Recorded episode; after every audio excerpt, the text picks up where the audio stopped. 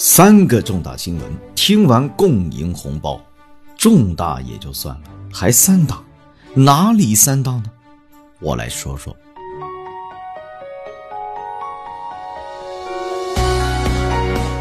各位亲爱的听友、粉丝朋友们，你们好。第一个新闻，末日重呃不对，是节目重启。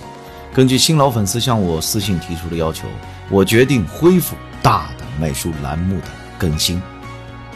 大胆卖书栏目过去主要是以揭露真相为目标的，但是因为三个月前刚刚开始播出，没有拿定主意，所以把风格分成了好几种作为尝试。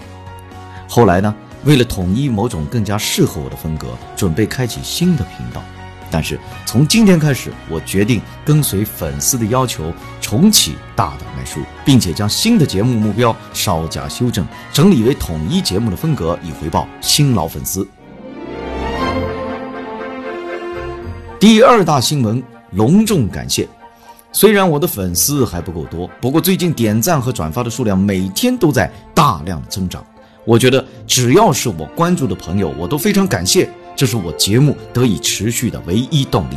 你们的喜欢会让我很有成就感，同时必须要在这浓墨重彩的感谢大家，因为你们的支持，我卖书的节目赢得了喜马拉雅官方的活动“逃生计划”。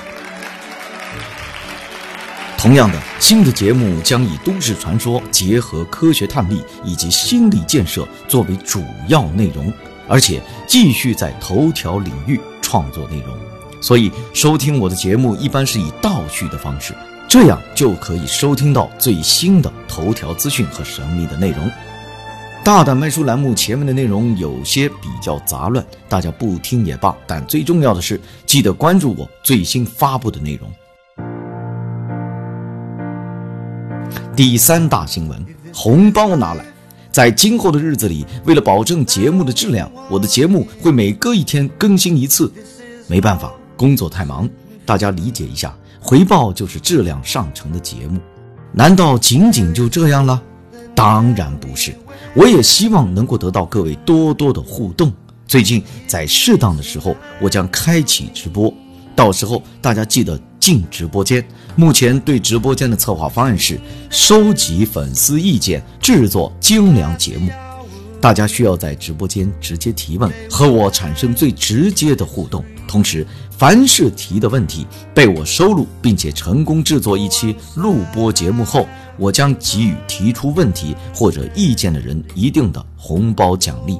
好了，今天就到这里，不要忘记帮我转发这段音频，让更多的人加入大胆卖书的粉丝群。